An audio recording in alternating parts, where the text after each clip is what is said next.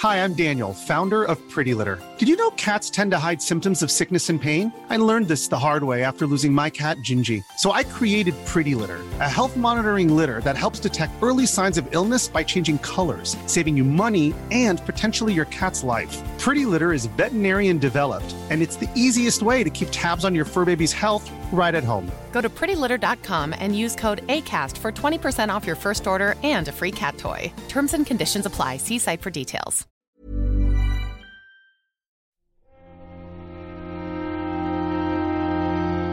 Muy buenas a todos, soy Alejandro Pascual y bienvenidos al Nexo, una serie de pequeñas reflexiones sobre la actualidad del videojuego. En el programa de hoy, Resident Evil 2 Remake, la reinterpretación de Capcom del clásico survival horror de PlayStation 1, bajo una nueva perspectiva.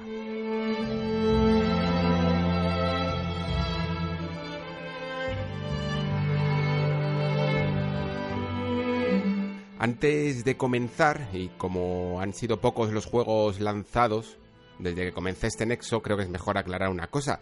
Mm, no considero estos programas como análisis en el sentido más académico de la palabra, ni siquiera como una recomendación, aunque os pueda valer para comprar el juego o no.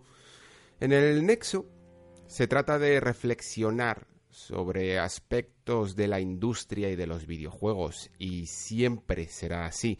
Con esto me eximo un poco de cubrir pues todos los apartados del juego en cuestión, principalmente porque considero que todos los que estéis escuchando esto además, seguro que venís de, haber leído o escuchado o visto artículos y vídeos sobre, sobre el juego, incluso habiendo jugado eh, ya la propia obra, habiéndola pasado. Aquí se trata de ir un poco más allá a esos aspectos que he detectado que, me gustaría hablar o que creo que no se ha hablado lo suficiente. Porque si me dedicara a hacer lo mismo que los otros medios, además, pues sinceramente yo creo que tendría muy poco valor este nexo.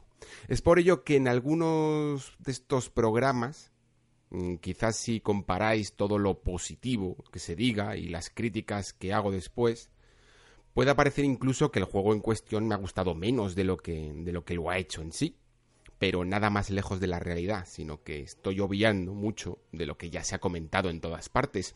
En el caso de Resident Evil 2 Remake, además, es que es un juegazo, que el Re-Engine está dando una nueva vida a la franquicia, que conserva esa estructura clásica de los originales, de ratoneras y laberintos, en los que buscar la llave y la salida para continuar, pues todo eso claro que lo tengo muy en cuenta, pero a lo mejor no, no me debato tanto con ello o no me decanto por, por explicarlo mm, tan en profundidad como se ha podido hacer en otros programas que hayáis escuchado o en vídeos o en artículos.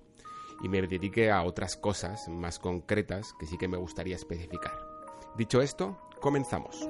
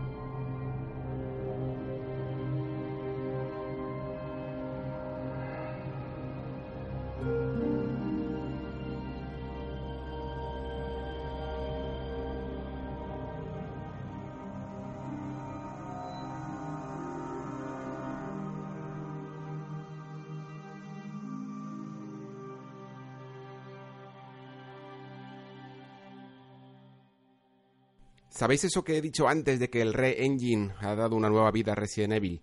Pues es completamente cierto. Lo hace también, eso sí, centrándose en lo íntimo de un espacio cerrado.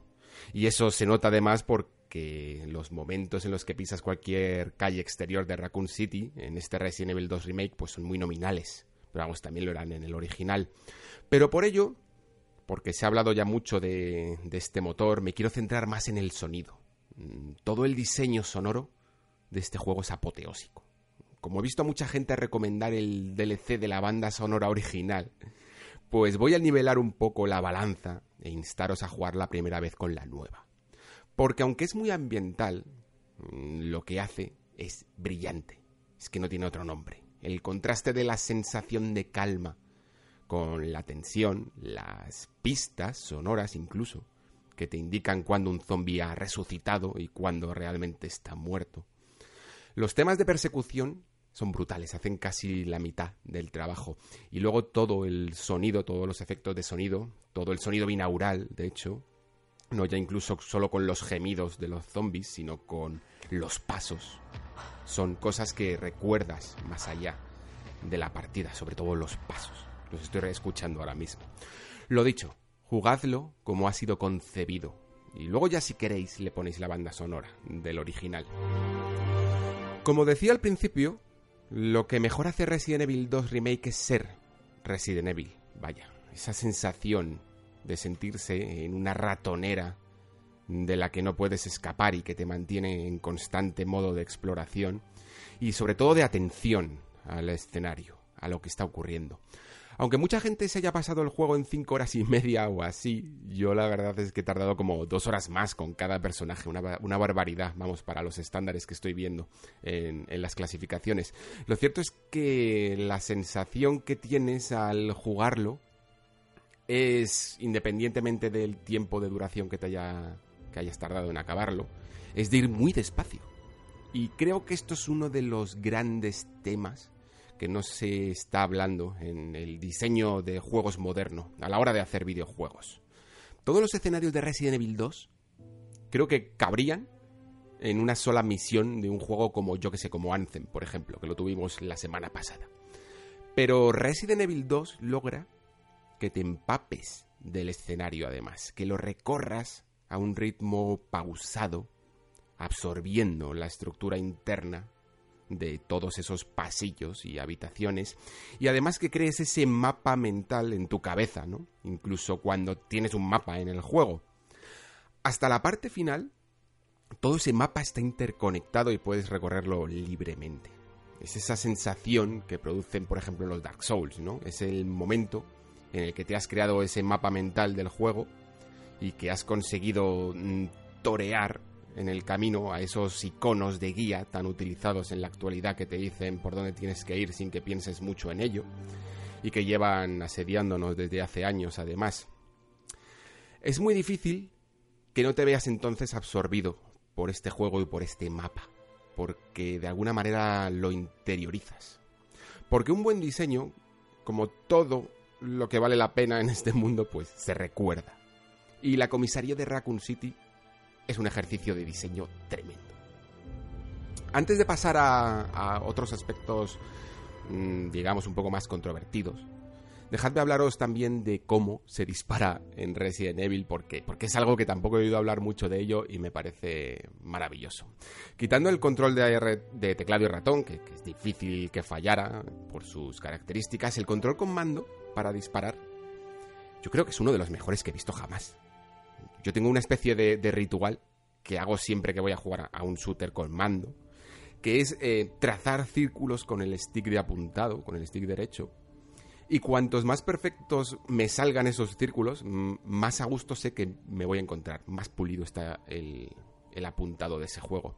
Y luego además incluso intento trazar cada vez eh, circunferencias más y más pequeñas para probar ese punto inerte que tienen algunos sticks, desde el punto en el que el, stick está sin, ser llevado para ninguna dirección, cuántos milímetros, cuánta sensibilidad hay en, el apuntado, ¿no? en el recorrido.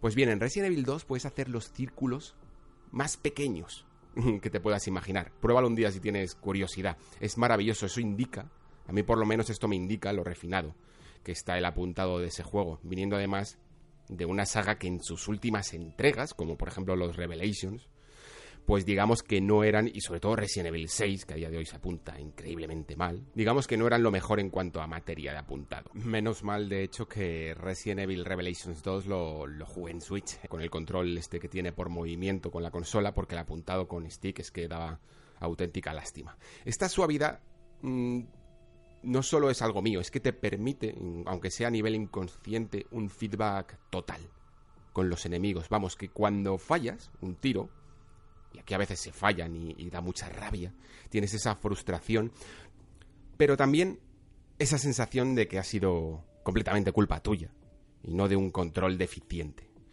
Porque aquí fallar significa tener al enemigo más cerca todavía o incluso morir en algunos casos.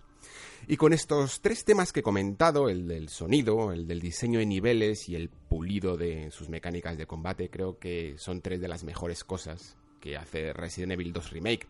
Son ese tipo de cosas que a lo mejor no se piensan conscientemente que suceden, pues eso, en el subconsciente del propio juego, pero que hacen que todo el resto de la experiencia pueda brillar con luz propia.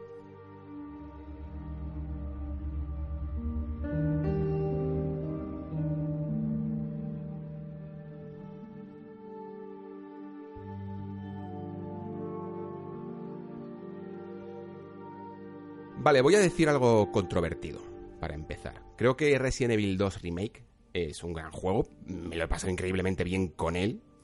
Y de lo que menos me ha gustado en mis horas de juego obedece más a esa condición de remake que a otra cosa, y no porque no me guste la obra original, que, que la adoro. Esta condición de remake, de alguna forma, mm, que voy a intentar aclarar a continuación, es lo que más arrastra a la obra, o la impide ser más natural. Lo que hizo Resident Evil 2 en 1998 es que era absolutamente revolucionario. Cogió a dos personajes y más allá de tratarlos como un simple skin, les dio prácticamente dos campañas, o cuatro, si consideramos las caras B de cada una, ¿no? Lo que hace R2 Remake no es tan revolucionario. Es más, diría que con respecto a la obra original recorta mucho de lo que vimos en su momento. Pasar el juego, por ejemplo, con Leon A y Claire B aunque aquí se llama directamente Leon y Claire 2, daba una información a la historia conjunta. Y luego cuando, cuando hacías Claire A y Leon B en el original, pues añadía también más trama al juego, veías cosas que no habías visto la primera vez. Aquí no sucede eso. Si juegas con Leon y luego con Claire, lo que sería Leon y Claire 2, por ejemplo, como he jugado yo, ya habrás visto en esa pasada casi todo lo que puedes ver en el juego. Al hacer el cambio, eh, al contrario, pues evidentemente tienen que cambiar las cinemáticas porque llevas a otro personaje, pero más allá de eso no hay más información sobre la historia, simplemente se intercambian los roles. Eso sí, se agradece que, por ejemplo, en la parte de Claire con Sherry eh, se hayan creado una parte entera solo para ella. De hecho, cuando el juego intenta innovar un poco y no ceñirse al original, crea escenas bastante logradas, como son las nuevas partes de Ada Wong y Sherry. Las originales, bueno, eran relativamente normales, esquivar unos cuantos zombies y poco más, pero aquí se aprovecha para meter más variedad, respirar de la fórmula con la que llevas jugando desde el principio. En el caso de Ada Wong, con casi un resumen de lo que es el juego, combates, persecuciones y puzzles, en un entorno más pequeño, y en el caso de Serry con un escenario completamente nuevo que incluye esa mecánica de esconderse de la que Capcom ya sacó lustre con Resident Evil 7 y que ayuda además a profundizar en un personaje como el jefe Irons. Sin duda muy buenos respiros para el juego que demuestran que un remake además también puede respetar la obra original y aportar más profundidad y de hecho me habría encantado ver más de estos nuevos niveles. E incluso hay datos que se contaban en el juego original, datos ya muy terciarios, que parecía que no iban a estar, que no iban a ser tenidos en cuenta, pero sí que lo van a hacer con esos DLCs que saldrán más adelante, lo cual es un buen punto para añadir más detalles todavía a la historia. Pero esto nos lleva a pensar que es realmente Resident Evil 2. ¿Es un remake? ¿O es una reinterpretación? Incluso sin hablar de remakes como una simple puesta a punto en los gráficos, un remake visual, hay muchas cosas en esta nueva entrega que se nota que pretenden cambiar con respecto al original.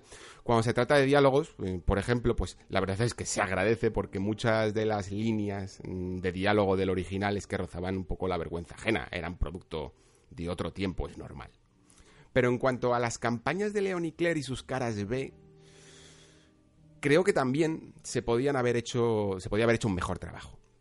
Principalmente para que igualasen al, al original en el sentido de que cada una de esas cuatro caras, por decirlo así, tuviesen diferencias palpables. Pero es que incluso la cara B de Claire, mm, comparada con la de Leon, tiene sus momentos originales, en algunas salas sí, reservadas para ella, pero otros que son prácticamente idénticos o, directamente idénticos, y en el original había tramos que, es, que directamente no tenían absolutamente nada que ver una campaña con la otra. Es como si se hubiera reducido o se hubiera resumido mucho de lo que ocurre. Luego está también la lógica interna, que directamente no la tiene. Em, podría entender que Leon A y Claire A fueran distintas, ¿no? Eh, si eliges un personaje para empezar, que toda la historia se adecue a ellos. Pero creo que se podía haber aprovechado la oportunidad para que esa segunda vuelta mm, de los personajes fuera coherente, fuera paralela al primero, y no lo son. El mismo puzzle que resuelves con un personaje lo vas a hacer con el otro, es decir, que lo que hiciste con Leon ya, ya no vale, ya no lo ha hecho Leon. Si Leon apagaba las llamas del helicóptero, pues Claire también apagará las llamas del helicóptero, no lo verá apagado. Tiene que hacerlo también. Y bueno, podríamos no darle más importancia a ello si no fuera porque es que el juego se lo da. El juego quiere que creas que las historias que estás viendo son paralelas, que los dos personajes están actuando a la vez en, distinta, en, distintos lugares. Pero es que no es así, no puede ser, porque estás reciclando ciertas escenas y acontecimientos al no desarrollar tramas completamente únicas. Y en esto sí que creo que se ha desaprovechado un poco esta oportunidad con el remake, que además estamos hablando de un juego relativamente corto mm, que lo sobrelleva eh, esta duración dividiendo las dos campañas. Siguiendo con las comparaciones, eh, ¿No habéis notado que hay, los que hayáis jugado, bastantes menos enemigos? Están evidentemente los zombies y los leakers, ¿cómo no iban a estar? Y ese otro enemigo que aparece, mm, pues creo que una sola vez en las alcantarillas. Pero faltan algunos más. Eh, todos los enemigos más, ¿cómo decirlo? Porque es que tampoco quiero dar muchas pistas. Los enemigos más animales, pues no hay ninguno en el juego. Ya digo, como no quiero dar pistas, os hablo en números. De los nueve enemigos básicos que puedes contar en el juego original, aquí hay solo cuatro. Y para de contar. Y no entiendo muy bien a qué se ha debido esto. Eh, al principio pensaba que se estaban saltando algunas cosas de la campaña de Leon para Claire, que como sucede en algunos escenarios del juego, eso, eso ocurre. Pero luego me quedé un poco sorprendido, la verdad, al darme cuenta de que no iba a hacer su aparición. Y de nuevo me pregunto, mm, ¿lo ha hecho esta, esto Capcom por lógica interna? Eh, por intentar mantener, por intentar ser más realista, no poniendo estos enemigos. Quizá, pero es que entonces tampoco entiendo por qué la historia de Leon y Claire no sean paralelas, para darle ese realismo que está buscando, ¿no? Hablando de la historia, la de Resident Evil 2 no es que fuera la más enrevesada, y de nuevo creo que esta condición de remake, al, tener que respetar al máximo posible la obra original, se ve algo impedida a, a, desplegar todo su potencial. Se nota en algunas partes, como la relación de Leon con Ada, que ha cambiado un poco, donde se ha querido hacer, pues algunos, no, no quiero llamarlo mejoras, porque habrá gente que no le guste del todo. El resultado final creo que sí que al menos es mejorable. Se entiende que aquí no se haya tenido la libertad pues para hacer un revulsivo como por ejemplo fue Resident Evil 7, que creo que hizo las cosas muy bien, sobre todo a la hora de cómo contar la historia y, todos sus giros narrativos y la manera de desilvanar ¿no? toda, toda esa trama. Y no es que esté realizando aquí una crítica en sí, pero sí que quizás se podía haber aprovechado la oportunidad para desarrollar algunas tramas que se sugerían en el original, para dar un poco también de variedad, como, como todo lo que ocurre con Chris Redfield en Europa, aunque ojo, se ha visto un, modelo, un modelado de Chris en los archivos del juego. Y en general añadir también algo más de profundidad para conectarlo con las entregas futuras o incluso con un futuro remake de Resident Evil 3. Podían haber creado ciertas subtramas para, para luego continuarlas en su propio futuro, ¿no? Alternativo. Vamos, que se podía haber aprovechado algo más que la sencilla estructura de un juego del 98, que era un poco lo que más podía llegar a, pecar Capcom por falta de recursos narrativos. Pero Capcom ha decidido atenerse simplemente a los hechos y, y ya está. Y ok, simple cuestión de perspectivas. Que si hubiéramos venido de los Revelations o de Resident Evil 6, no me hubiera parecido chocante, pero sí que después de ese Resident Evil 7, que como digo creo que lo hizo realmente bien en este aspecto, eh, se podría haber mantenido mejor la tensión, toda la partida en cuanto, en cuanto a la historia, ¿no? Por este tipo de cosas y algunas que me reservo para más adelante es por lo que digo que la condición de remake en este Resident Evil 2 arrastra un poco la obra. A veces no era fácil llegar a lo que hacía el original porque todo lo que recreas hoy día pues, evidentemente necesita de mucho más detalle y de dinero, en el fondo, que hace 20 años, ¿no? Que lo cubrías perfectamente un nuevo escenario con, con fondos prerenderizados. Y cuando quieres ser un poco más original, pues te enfrentas también al dilema de que eres un remake y que te tienes que ceñir a lo que hizo el primero. Y es una dicotomía difícil de equilibrar, que lejos de lo bueno que es el juego como resultado final, como obra independiente, Mm, creo que impide que este remake saque todo su potencial.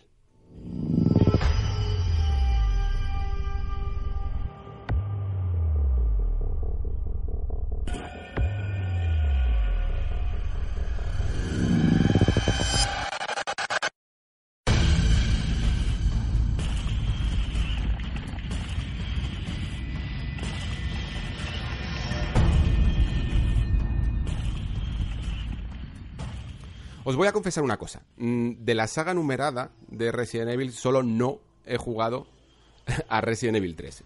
Primero fue porque me pilló mala época, ya sabéis, eh, ese momento de, de, adolescencia donde estás más preocupado por, yo qué sé, salir con los amiguetes y las juergas, ¿no? Que por los videojuegos. Luego, tarde o temprano, a los que amamos esto, pues volvemos. Pero tenemos siempre una edad del pavo videojueguil.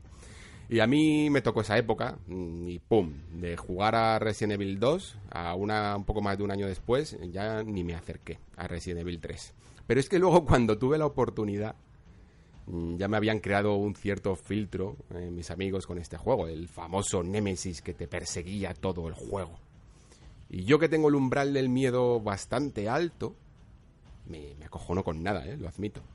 Pues es que decidí ni acercarme. Llegó a causarme tal respeto esta mecánica de persecución, porque al que sí que jugué, y, no me pasé evidentemente porque para intentar evitar un infarto, fue Haunting Ground, que es también de Capcom, en el que tres tipos muy diferentes de maníacos perseguían a una jovencita indefensa con la ayuda solo de, de, un perro y de poder esconderse, ¿no? Para escapar ilesa.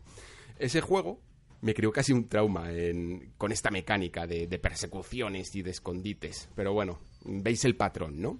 A Capcom, esto de enfrentarte contra un enemigo inmortal que te persigue, le pone. El llamado Mr. X, vamos a dejarlo ahí, es la fórmula Capcom de este nuevo Resident Evil 2. Entera. Es la aceptación de la muerte como mecánica de juego que siempre ha hecho esta compañía. Una que lleva, de hecho, pues eso, como digo, haciendo mucho tiempo y que en Resident Evil, eh, por ejemplo, gracias a esta mecánica, pues es una saga que, que, no me entró bien al principio. Os cuento por qué.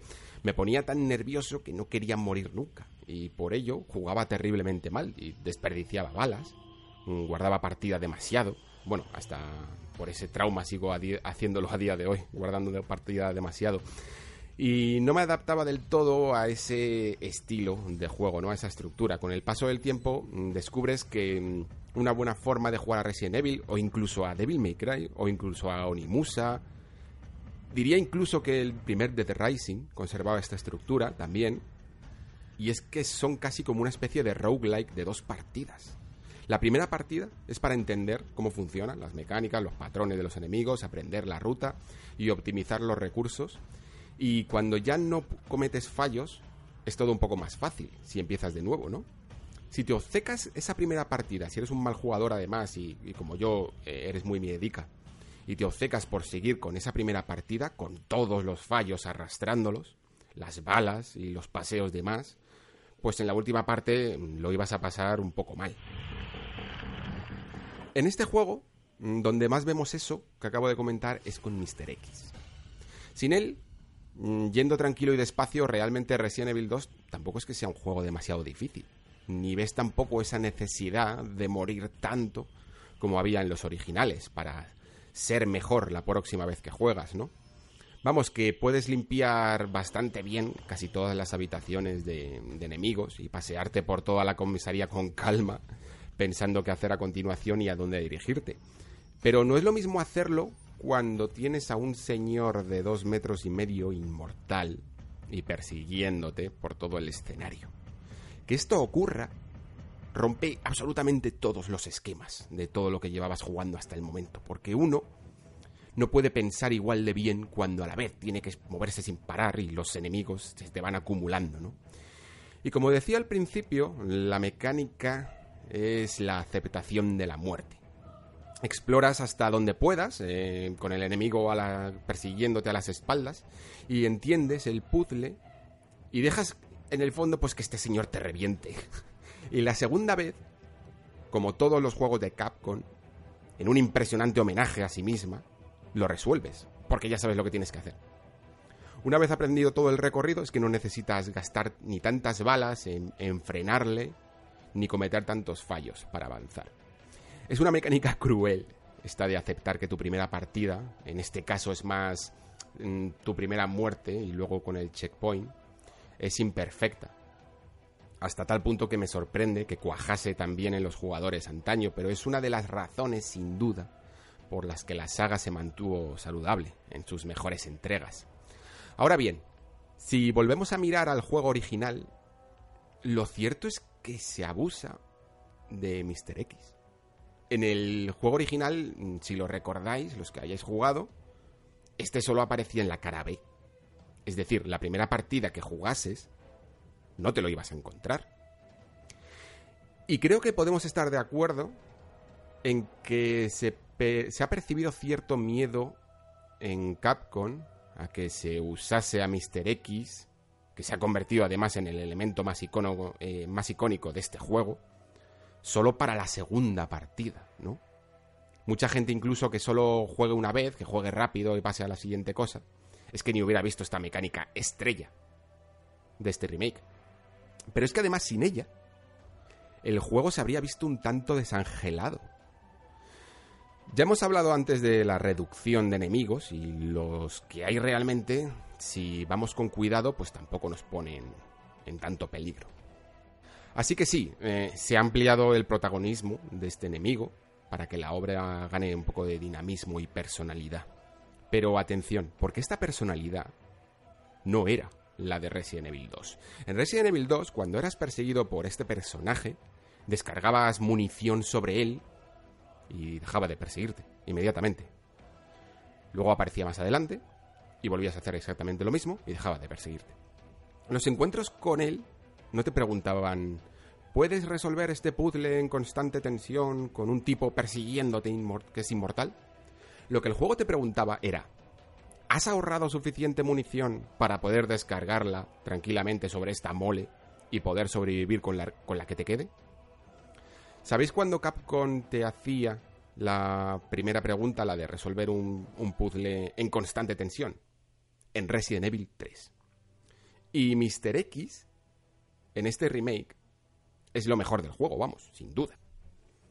Pero esto también implica hipotecarse para un futuro remake de la tercera entrega. Todos esos grandes momentos de gente que, podéis ver en YouTube grabándose a sí misma en esta parte del juego, no es una mecánica de Resident Evil 2, sino de Nemesis en Resident Evil 3. Y cuando salga su remake, si sale que es probable, que yo creo que es probable, pues no creo que impacte tanto, quizá, porque ya lo hizo este juego. Entiendo por qué lo han puesto, y vamos, a día de hoy no lo quitaría en absoluto, porque como digo es lo mejor del juego, y como digo también, sin él, Resident Evil 2, sin esta mecánica, Resident Evil 2 sería hasta incluso demasiado fácil. Estoy hablando en el modo de dificultad normal, Pero vamos, que incluso en el modo hardcore, aunque los guardados eh, están contados porque vuelven las cintas, pero tampoco se han desactivado los puntos de control. Así que creo que el argumento es hasta cierto punto aplicable también. Escucho a mucha gente decir que en este juego, mm, por cómo eran los tres primeros eh, de la saga, los tres primeros originales, pues la gestión de la munición y la vida es muy importante, es el discurso de que cada bala cuenta y que hay que correr de los enemigos porque no puedes acabar con todos, ¿no? Y como bien me recordaba mi amigo Kim, Resident Evil 2 eh, era un juego ya bastante belicista. O sea, que tenías balas para aburrir. Yo en ese punto concreto eh, no lo recordaba tan bien, pero es verdad. Lo que os puedo asegurar, eso sí, es que en este remake he acabado con, vamos, yo diría que el, 90, el 95% de todos los enemigos del juego, ¿eh? Y me han sobrado balas, pero a puñados. Incluso apareciendo luego más enemigos al revisitar salas, que, que si exploras bien todo el escenario mm, te volverán a aparecer, también recogerás suficiente munición y pólvora para dejar la comisaría, vamos, limpísima. Y yo al final, cuando tenía que buscar unos escondites que, que venían en unas fotos, iba corriendo y siempre está tampoco mucha atención porque es que sabía que lo había dejado todo limpio, limpio. Y con esto, pues me quiero dirigir al último punto antes de las conclusiones y es el aspecto de Survival Horror. Resident Evil 2, digamos que bordea este concepto, sin adentrarse en él de lleno en ninguna de estas partes. Indudablemente es más survival que horror, porque la gestión del inventario sigue siendo importante, más importante al menos que el terror. De igual forma que creo que Resident Evil 7, por ejemplo, es más horror que survival. Creo que Resident Evil 2, este remake, entra mejor que, por ejemplo, este último Resident Evil 7, porque contiene las dosis de terror mm, bien medidas, Puedes sentir sobre todo tensión en ciertos puntos, pero en ningún momento a ese punto de querer dejar de jugar, de estar pasándolo muy mal. Y luego tampoco quiere plantear al jugador, como he dicho antes, un escenario en el que se requiera demasiado de huir, mm, de, de plantearse bien dónde quieres gastar tus balas. De hecho, entiendo perfectamente que casi todo el mundo, los fans de la saga, se lo hayan acabado en dos horas menos que yo, porque esa gente sí que utilizaba la estrategia clásica de correr sin parar y a lo mejor, aunque no exploras todo al fondo, y tampoco te vas a encontrar con muchos problemas luego más adelante, a poco que recojas las armas principales. Entonces, ¿qué, qué es Resident Evil 2? Creo que sobre todo es un ejercicio de medición. Toda la saga, eh, lo sabéis perfectamente, ha pasado por sus fases, ¿no? Los tres primeros, más survival horror, el cuarto derivó un poquito a la acción, pero seguía manteniendo un equilibrio, el 5 y el 6 se fueron de madre hacia la acción, etc. el 7 volvió un poco al terror con cambio de perspectiva. Em, pues por todas estas fases ha, pasado que normalmente han enfrentado en el camino a fans y a ventas. Cuanto más terror, de hecho, menos ventas y, y mejores críticas. Y cuanta más acción, pues peores críticas y más ventas. Y eso es un dato incuestionable. Y Resident Evil 2 ha apuntado al centro de la diana a aunar las ventas y las buenas críticas. Es un juego increíblemente divertido, además, porque explorarlo y limpiar cada una de sus habitaciones, ver todo el mapa en azul, es una experiencia increíblemente placentera. Yo, por ejemplo, creo que Resident Evil 7 es un juego mucho más terrorífico, en su primera mitad, obviamente, y mucho más valiente también. En todo, en todo, en sus mecánicas, en su perspectiva nueva, en, en la narrativa, etc. Pero está claro sobre todo con, lo cagao que soy yo eh, con estos juegos, que me he divertido más con Resident Evil 2, porque esa media de la que en el fondo llevamos hablando durante todo este nexo está muy equilibrada. Ni espanta de miedo, ni abusa de la acción. En el camino del medio está la virtud, ¿no? Que decía Aristóteles. Para el futuro, los rumores apuntan a que Capcom podría continuar su Resident Evil 8 de la misma forma que ha transcurrido este remake, porque les ha funcionado muy bien. Volver a la tercera persona, inclusive. Y a esta medianía de la que hablamos, a ese punto medio, en, definitiva, es a lo que quieren apuntar. Resident Evil 7, de hecho, tuvo bastantes críticas, porque era, como digo, un juego valiente, pero también raro, mm, diferente. Resident Evil 2 es un maestro. Todo lo que hace, en cuestión de diseño, lo hace realmente bien. Pero también hay que tener cuidado con el camino del medio, porque este, aunque contenta y divierte, y por lo general enamora, no toma riesgos, es cobarde por naturaleza, tiende a apelar al gusto de la mayoría, y a veces a descuidar lo raro, lo diferente, lo arriesgado, y todo lo que se salga de lo normal.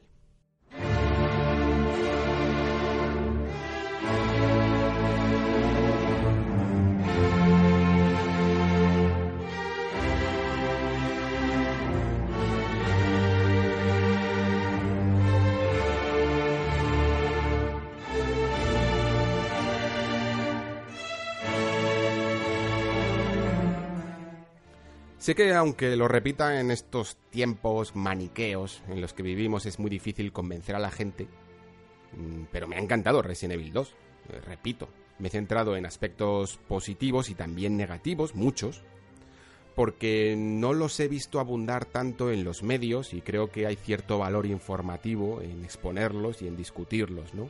Que piense en ello no significa que no me haya gustado Resident Evil 2 todo lo contrario, las cosas no son blancas o negras. Sé que es más fácil pues categorizar a la gente por los que apoyan y defienden una obra y los que la critican y atacan, ¿no? Pero creo que se puede disfrutar y mucho de una obra y no tener que defenderla ciegamente. Sé que el programa, para los que adoren Resident Evil 2 Remake, puede que haya quedado algo negativo por algunas críticas, pero de nuevo, esto no es un análisis y sentía que había muchos aspectos interesantes de la obra que no se estaban hablando que estaban quedando algo enterrados entre las buenas críticas, las cuales comparto por supuesto y, me sumo a ellas. Así que si quieres sumarte al debate tú también, pues te invito a que lo hagas abiertamente en los comentarios. Vamos a pasar a leer eh, los de la semana pasada que tuvimos con el tema de la demo de Anthem, comenzando con Manuel Magán, que me dice, me ha hecho gracia escucharlo de juego para cuando escucho podcast. Eh, pues yo suelo hacerlo. Forza Horizon o Dragon Ball Fighter son buenas opciones también, pues sí, la verdad es que son muy buenas opciones. ¿Qué otros podcasts? Bueno, la verdad es que te digo una cosa, ¿eh? la, banda sonora de Forza Horizon es muy buena y muchas veces por ello no escucho los podcasts porque, porque es maravilloso ponerse Horizon Pulse, por ejemplo. ¿Qué otros podcasts sueles escuchar? Uy, pues aquí te podría, te podría recomendar bastante. Ya sabéis aquí que tenemos a los amigos de, la taberna del androide, ya me dos giro con, con el diario del héroe. También hay un programa muy pequeñito que se llama El Arte Muere Gaming, que, me gusta bastante. Y luego, por supuesto, eh, Anti-Hype, con, los que con los que he colaborado alguna vez. Me gusta, me gusta muchísimo, los tenéis que escuchar si no lo hacéis ya. Y os dejo esas recomendaciones, entre muchas otras que escucho, la verdad. Sobre Anzen tenía mis dudas, de las cuales me ha disipado algunas. No es mi juego, ya que suelo jugar solo. Es una lástima que no encuentre ese equilibrio entre el single player y el multiplayer. Pues sí, lo es ya que es un juego que, entra por los ojos, sí, incluso con el downgrade, ¿eh? pero sigue siendo muy, muy vistoso. Si tocas el tema de la cancelación con lo del Metroid Prime 4, me gustaría saber cómo ves tú el 2019 de Nintendo. Gran trabajo, Alex. Aquí tienes un oyente fijo, hable de lo que hables. Pues muchas gracias, Manuel. Y sobre lo del Metroid Prime 4, la verdad es que se me está yendo un poco, se me está escapando de las manos. Y también es cierto que con esta noticia, incluso con, con el con el vídeo que incluyó eh, Nintendo para dar esta noticia. Aún así no sé si conseguiría rellenar incluso media hora de programa, porque solo contar lo que ha ocurrido me parece que hay poca información. Ya os comenté la semana pasada que quizás sí que me gustaba relacionarlo con lo que ha ocurrido con Final Fantasy VII Remake, ¿no? En el que incluso a Final 7 Remake se le ha vendido como, como si fuera humo y, no me parece en absoluto y me parece que ha ocurrido exactamente lo mismo que con Metroid Prime 4, pues que directamente han sido juegos que han tenido que virar completamente su desarrollo, cancelarlo y empezar de nuevo. Y probablemente mm, Metroid Prime 4 se ha entendido mejor por, por dos aspectos realmente sencillos. La primera, porque Nintendo lo ha hecho muy bien explicándolo con, con un vídeo en el que parece que piden disculpas, pero no hacen reverencias y, explican todo lo sucedido, pero no piden disculpas y eso me parece súper bien que no lo hagan porque no hay nada que disculpar. Y segundo, porque los fans de Nintendo pues son muy fans y perdonan lo que haga falta. Seguimos con Karim con Karim NGE, que me dice, muy interesante tu forma de contar las cosas. Me has hecho decidir no comprar Anthem, yo soy de jugar solo y meterme en las historias. Espero con impaciencia el de The Division 2, el 1 me encantó, espero que supere la primera entrega, sigue así, que vas por buen camino. Pues muchas gracias, Karim. Eh, cuando juegue a la versión final de Anthem te contaré un poco cómo ha ido el desarrollo y cómo ha ido la historia, cómo la habré vivido. Quería haberle hecho también un, un, programa para, para, esta review, pero me lo estoy pensando porque hay tanta actualidad últimamente que es que no sé si me va a caber. Pero al menos una pequeña reflexión sobre cómo ha sido el producto final para disipar toda duda de, en cuanto a su historia, que es una de las cosas que ahora mismo más me interesa, porque lo demás ya he visto cómo va. Pues, pues sí, y de Division 2 probablemente también se pase por el, por el programa, lo, veré, pero creo que sí, de momento lo tengo apuntado. Seguimos con Javier Vázquez, al que además le tengo que pedir perdón, porque puso un comentario en el programa anterior y como yo me paso los comentarios al guion, a una hoja de texto y, lo puso después, pues no lo vi y no lo comenté y me gusta de momento siempre que tenga tiempo pues comentar todos los todos los comentarios que pueda. Así que gracias por volver a escribir. Me dice, pues qué pena lo de Anthem. Pintaba bien, pero yo tampoco lo jugaré. No sé si influye, pero supongo que la gente más joven con la cultura actual tiene mayor facilidad para encontrar gente en sus círculos de amistad con quien compartir horas de juego. Yo que ya peino canas, cada vez veo más juegos grupales y mi generación no es tan dada a los videojuegos, por desgracia. Creo, Javier, que perteneces a mi quinta también. Y la verdad es que yo incluso, pues evidentemente, dedicándome a esto, pues me tengo que forzar un poco más a, este tipo de experiencias multijugador y, pero siento un poco también lo mismo que tú, que estos juegos en el fondo no están hechos para mí, ¿no? Que yo me sigo refugiando mucho en los single players y que toda esta facilidad, como dices tú, para encontrar gente o incluso para encontrar tiempo, y porque mucha gente a veces eh, en mi círculo decimos vamos a jugar y luego no lo hacemos. Mm, lo decimos un poco casi más por educación, pero es que es difícil eh, encontrar hueco en todas las agendas, ¿no? Para, para compenetrarte con cuatro amigos. Anthem lo bueno es que en el fondo, pues aunque no juegues con amigos, si el matchmaking te pone a tres desconocidos, tampoco pasa nada. Se, disfruta bastante bien. No creo que sea tan necesario, salvo a lo mejor en ciertos pequeños puzzles que hace el juego, necesitar a, a amigos con los que hablar y tener un chat interno de voz. Pero aún así, lo que está claro es que no es una experiencia para un jugador, eso segurísimo.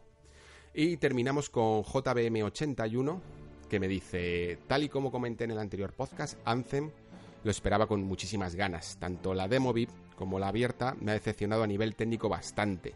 Juego en Xbox One X y espero de verdad que la versión final, tal y como comentan, sea muy diferente a esta beta, que no demo y explote mejor las capacidades de la máquina.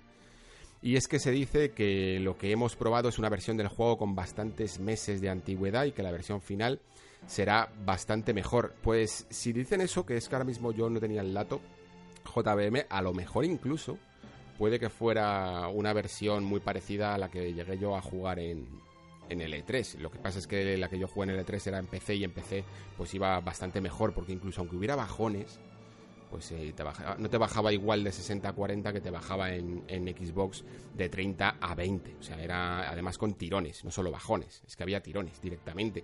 Y además es que incluso el apartado gráfico mm, me ha dejado un poco decepcionado con, en, la versión de Xbox One X. Normalmente casi todo lo que metía en mi One X era un gozo desde que la compré.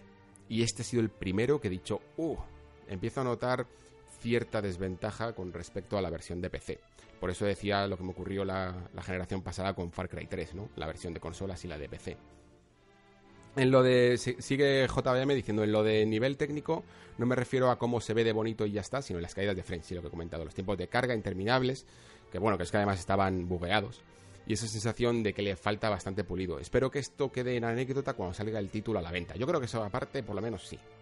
Eh, una lástima que se pase a PC, aunque con razón. Esperaba poder hacer alguna incursión que otra con su distinguida y magna persona. pues muchas gracias, pero sí, inevitablemente me paso a PC en este caso porque esos 60 frames los he disfrutado muchísimo más, desde luego. Por otra parte, después de haber jugado bastante a Resident Evil 2 Remake, he de decir que he acabado enamorado del juego y que ya me he pasado tres de las cuatro campañas que quería hacer, empezando con Leon y terminando con Claire, y ahora habiendo acabado con Claire primero, me falta acabar con Leon. Veo que ha seguido más o menos el mismo camino que yo. He intentado conseguir las armas infinitas del juego más tochas, pero está reservado a los jugadores más ninjas del planeta. Menuda locura de requisitos hay que cumplir. Por lo que al programa respecta, yo conocí el Nexo con temas variados y ya me gustó muchísimo, así que sea monotemático, sea variado, un servidor lo escuchará. Un saludo. Muchísimas gracias JBM. Pues lo que dices del Resident Evil de las armas, de las armas infinitas, eh, yo me, olvido directamente porque es que soy un jugador, que es que soy una tortuga. O sea, tú me tienes que ver a mí jugando a Resident Evil 2. Es que directamente iba andando. Principalmente porque además, y esto no lo había comentado en el programa, es que es una gozada mirar a cada, a cada eh, habitación de esta comisaría y a cada lado del diseño de este juego. Es que me encantaba, eh. para mí era un museo de los horrores. Yo, iba andando directamente, prestando absoluta atención a todo. No quería dejarme ni una esquina sin revisar. Y de esta manera, pues evidentemente, jamás voy a cumplir los requisitos para conseguir las armas infinitas. Y hasta aquí el nexo de hoy. No sé si es por estar haciendo este programa o porque hemos empezado el año intensamente fuerte, pero hay temas para aburrir y lamentablemente no voy a poder tocarlos todos, aunque los tengo bien guardaditos por si acaso. De hecho, tengo un programa ya grabado que, he tenido que aplazar sobre el cierre de la tienda digital de Wii, que sucedió el 30 de enero y que deriva después en el programa más adelante, derivo al eterno debate del físico y el digital, que probablemente sea el próximo que escuchéis, mientras preparo otro sobre lo que está ocurriendo con Steam y la Epic Store, que ya sería casi el capítulo 2, la parte 2 de esta historia, y que me parece además que va a arrastrarse todo el año como si fuera una saga. Vamos, que parece que no nos vamos a aburrir en 2019 en cuanto a noticias. Es hora de la despedida y que abandonéis este nexo para retomar vuestras propias aventuras, allá donde os lleven. Por mi parte, seguiré aquí como guardián de esta conjunción de mundos, ideas y opiniones una semana más. Gracias por escuchar y nos vemos en el próximo programa.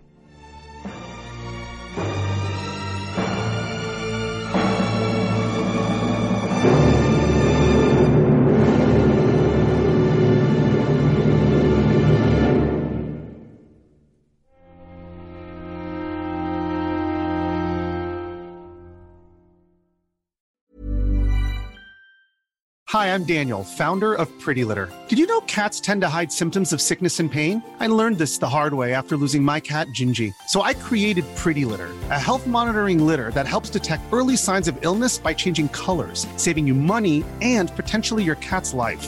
Pretty Litter is veterinarian developed, and it's the easiest way to keep tabs on your fur baby's health right at home. Go to prettylitter.com and use code ACAST for 20% off your first order and a free cat toy. Terms and conditions apply. See site for details.